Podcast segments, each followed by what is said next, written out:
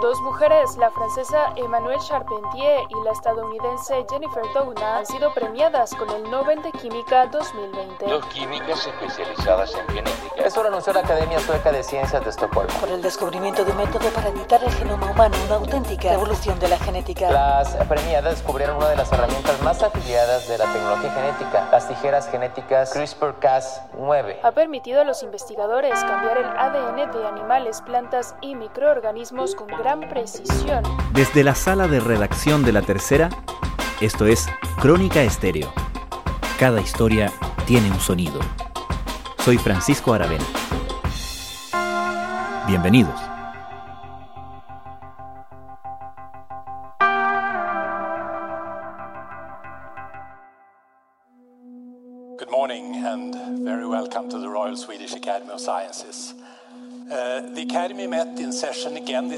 To award the Nobel Prize in Chemistry, and we are now ready to announce it. The Royal Swedish Academy of Sciences has today decided to award the 2020 Nobel Prize in Chemistry jointly to Emmanuel Charpentier and Jennifer Doudna for the development of a method for genome editing. Ayer, la Academia Real de Ciencias de Suecia anunció que concedía el Premio Nobel de Química a dos mujeres. Esto ya es un hecho histórico, pero más lo es la investigación por la cual estas dos científicas fueron premiadas. La estadounidense Jennifer Doudna y la francesa Emmanuelle Charpentier fueron galardonadas por su trabajo publicado en 2012 que planteaba que un sistema inmune bacteriano descubierto recientemente podía ser utilizado y manipulado como herramienta de edición genética.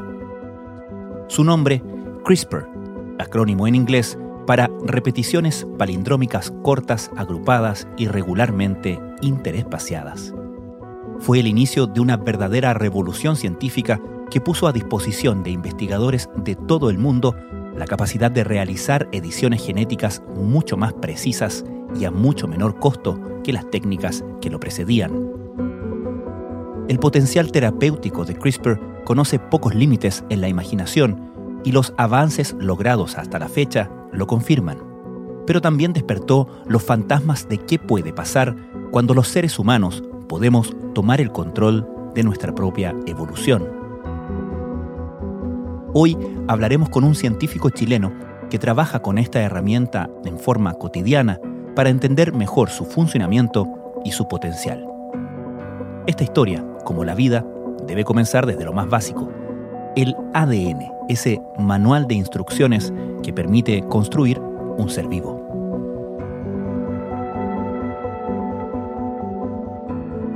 En ese contexto, la edición genética es un método que permite modificar ese ADN, o sea, nos permite modificar esas instrucciones que permiten construir un ser vivo. Leonardo Valdivia es doctor en biología celular molecular en neurociencias e investigador principal en el Centro de Biología Integrativa de la Universidad Mayor.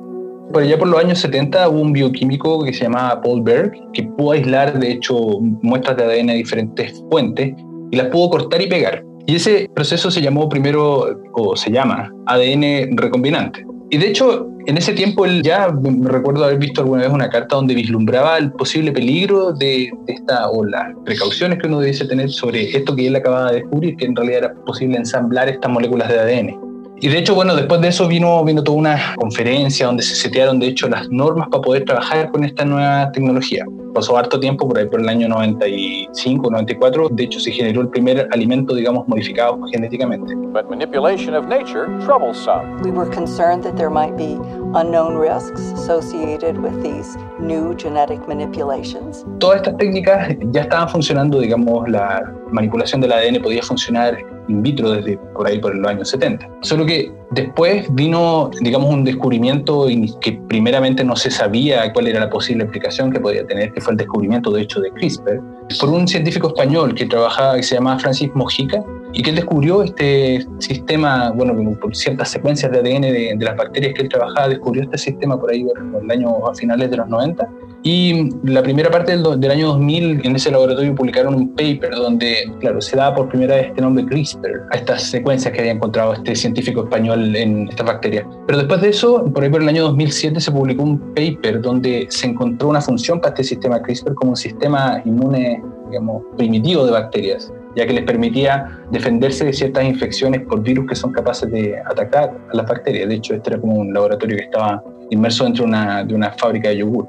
Entonces, ese fue un hito súper importante porque en realidad se encontró que existía el potencial de que las bacterias podían, de hecho, cortar o degradar el ADN que tenían los virus que estaban infectando estas bacterias. Y de ahí ya vino el, el año 2012, donde el, el, grupo de Manuel Charpentier y Catherine Dudna pudieron demostrar que este sistema CRISPR que se había descubierto podía ser utilizado para manipular ADN in vitro, ya es decir, en, en un tubo de ensayo fuera del, fuera de un organismo vivo. Esta tecnología es una herramienta molecular utilizada para editar el genoma humano de cualquier célula. El microbiólogo español Francis Mojica lo descubrió en 1993 como un sistema inmune de bacterias y arqueas. Y en 2012 Jennifer Doudna y Emmanuel Charpentier la convirtieron en el sistema de edición genómica actual. Eso quiere decir que entonces estas especialistas que recibieron el premio Nobel de Química esta semana, Jennifer Doudna y Emmanuel Charpentier, ellas de alguna manera demostraron que esto que ya estaba observado y descrito por otros científicos en la naturaleza, ¿cierto?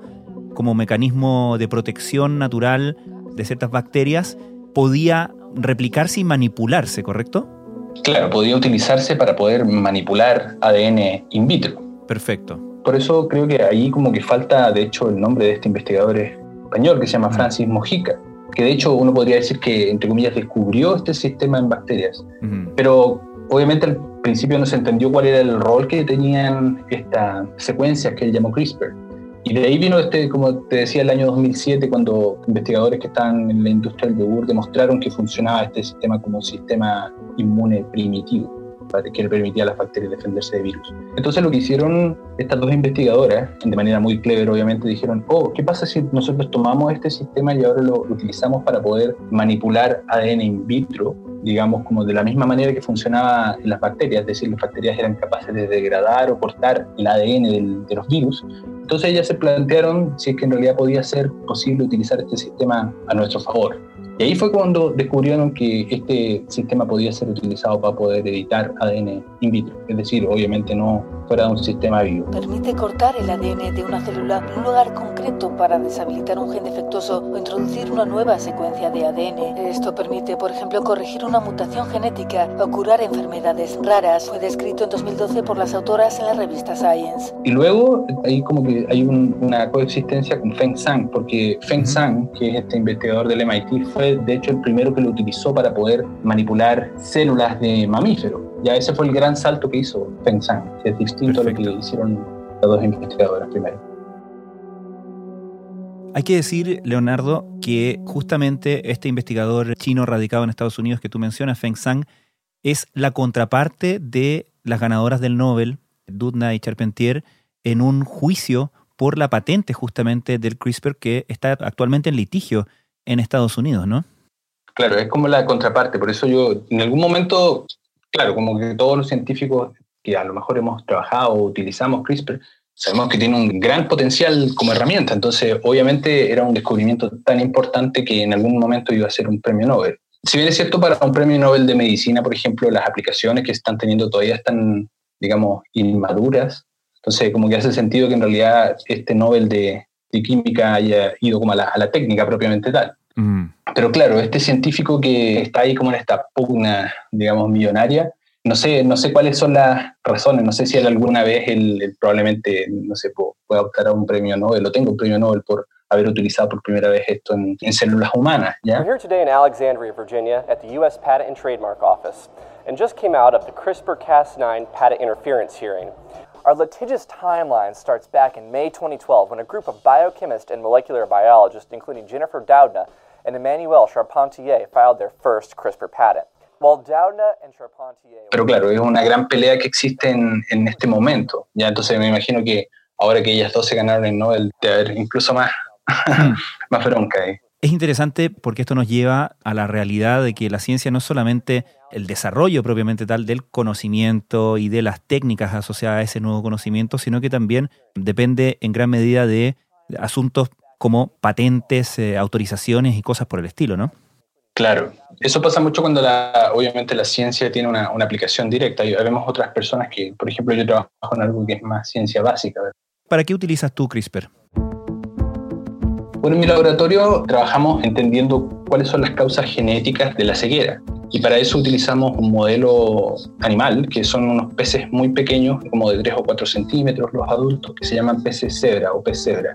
Y nosotros utilizamos estos animales porque son altamente prolíficos, es decir, pueden tener mucha progenie, tienen, podemos obtener muchos huevitos de ellos. Son muy pequeñitos, es decir, cada uno de estos huevitos, estos embriones, uno puede ponerlos en el microscopio y mirar así frente a nuestros propios ojos cómo sucede el desarrollo embrionario. Entonces, tienen varias características que son atractivas, además son translúcidos, por eso podemos ocupar estos microscopios sobre ellos. Y nosotros utilizamos este sistema CRISPR, lo introducimos en estos huevitos de pecebra para poder identificar genes, que son bloques de información que nos permiten hacer proteínas, para poder identificar la función de, genes que sean importantes para cómo se forman los ojos. Entonces nosotros lo que hacemos es introducir este sistema CRISPR para sacar un gen de todos los genes que tiene el pecebra que nosotros sospechamos que está, por ejemplo, involucrado en, la formación de los ojos y vemos qué le sucede a esos embriones. Entonces, de esa manera, nosotros ocupando CRISPR para sacar estos genes de a uno, podemos ir identificando si esos genes participan o no en la formación de, de los ojos en este modelo vertebrado.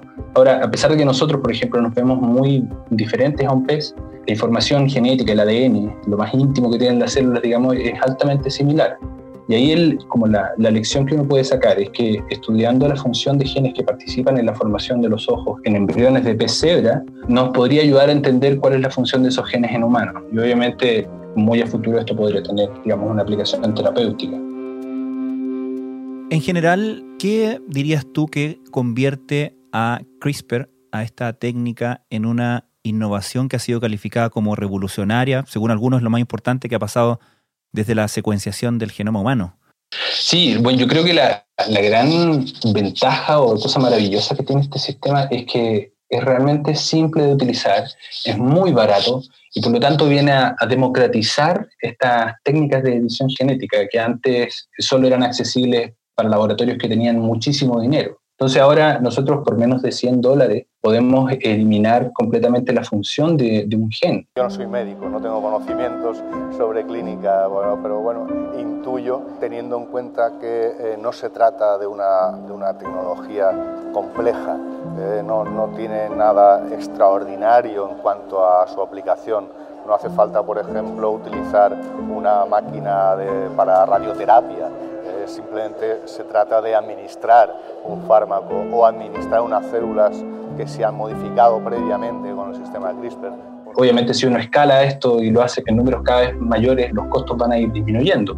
Pero yo creo que esa es la gran ventaja que tiene este sistema, que es un sistema fácil, rápido de utilizar y que, como te digo, viene a democratizar el acceso a esta tecnología y nos permite ahora a todos los laboratorios poder hacer este tipo de experimentos. No solo para aquellos que trabajamos en peces, sino que yo diría en prácticamente cualquier forma de vida que uno pueda trabajar en un laboratorio, puede, donde sea capaz de introducir este sistema, va a poder probablemente hacer edición genética de manera exitosa.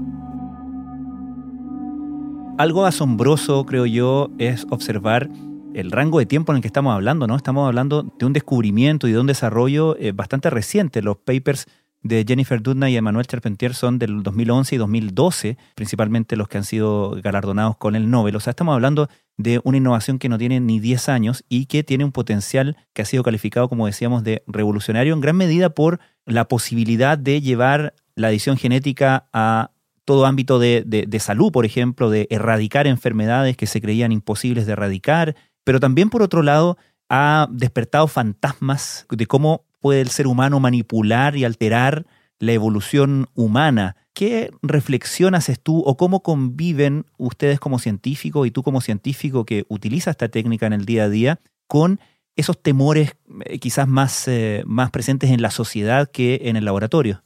Mira, una cosa respecto a lo primero que decías sobre esta, digamos, corto tiempo en el que han pasado tantas cosas, de verdad que es algo súper interesante porque si uno, uno mira el, número de, de, artículos científicos que comenzaron a salir desde el 2012, desde estos papers que fueron como fundamentales para establecer, digamos, esta técnica como algo más útil para editar genomas, han crecido muchísimo. De hecho, uno comienza a ver que al día de hoy deben haber más de 2.000 papers publicados por año con solamente eh, aplicaciones de, CRISPR. ¿Cómo podemos modificar el genoma? No solamente el humano, también el de las especies de la biodiversidad o de la agricultura. Y la edición genética en particular, por ejemplo, si yo tengo una copia mala de un gen, puedo cortar esa copia mala y poner una copia buena. Esa es la técnica de CRISPR-Cas.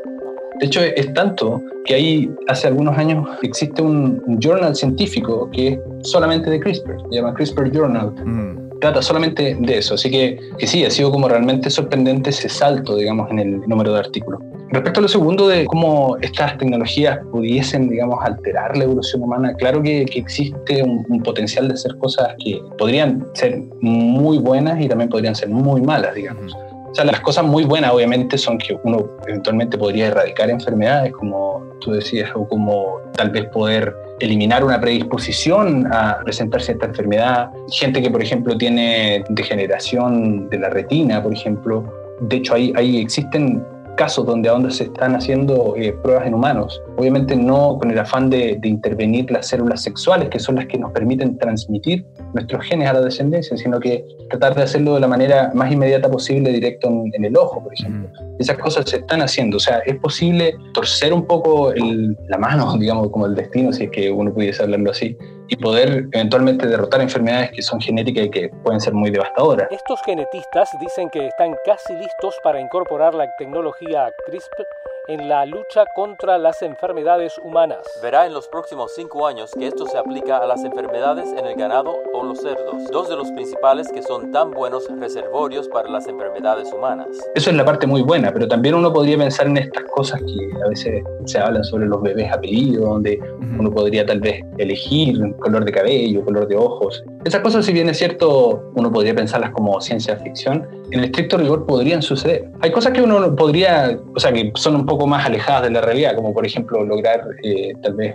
humanos que fuesen súper inteligentes o algo así, porque en realidad cosas como la inteligencia no están controladas solamente por un gen en particular, sino que en realidad son mm. rasgos que son poligénicos. Entonces uno tendría que manipular varias veces el genoma a la vez y eso ya como que complejiza bastante más las cosas. Pero claro, tiene estas dos caras. Hace algún tiempo atrás hubo un, investigador en China que reportó en un congreso que había editado, había manipulado el, ADN de una bebé, ¿verdad? Claro, eso fue el, el caso de los CRISPR babies del octubre del 2019 esto.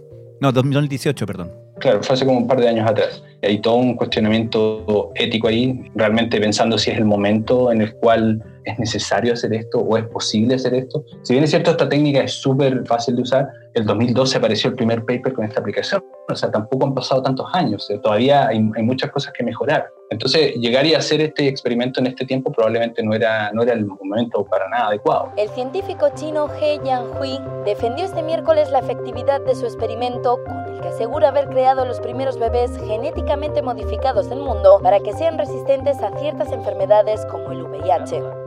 Pero también está la otra parte, que uno, uno piensa que en realidad esta técnica es tan simple que es inevitable que en algún momento se va a hacer. Obviamente uno tiene que setear bien las reglas del juego ahí, y obviamente hay un componente ético súper importante para saber hasta dónde uno puede llegar con este tipo de, cosas. El pasado lunes la universidad anunció que va a investigar al científico para determinar si su experimento violó las leyes o sus regulaciones. La universidad afirmó sentirse profundamente conmocionada por el caso, que calificó como una grave violación de la ética y los estándares académicos.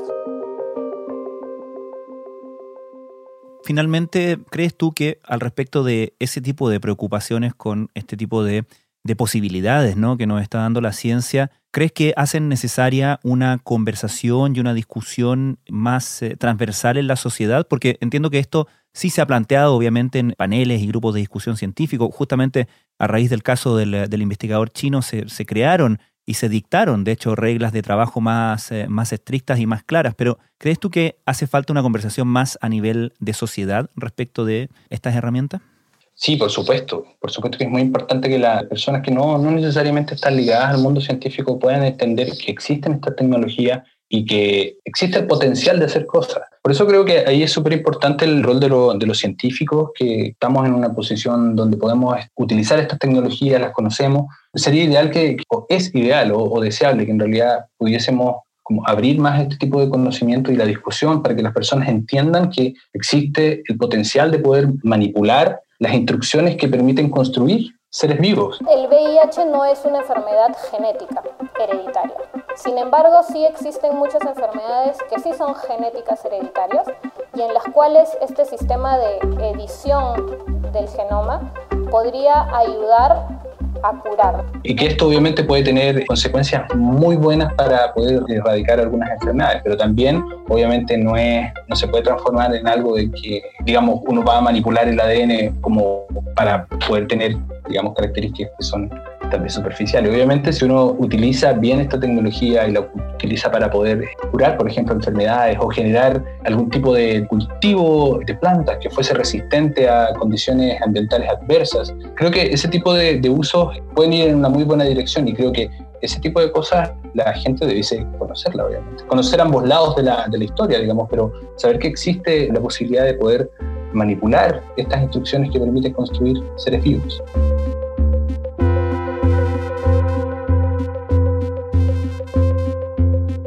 Leonardo Valdivia, muchísimas gracias. Gracias a ti.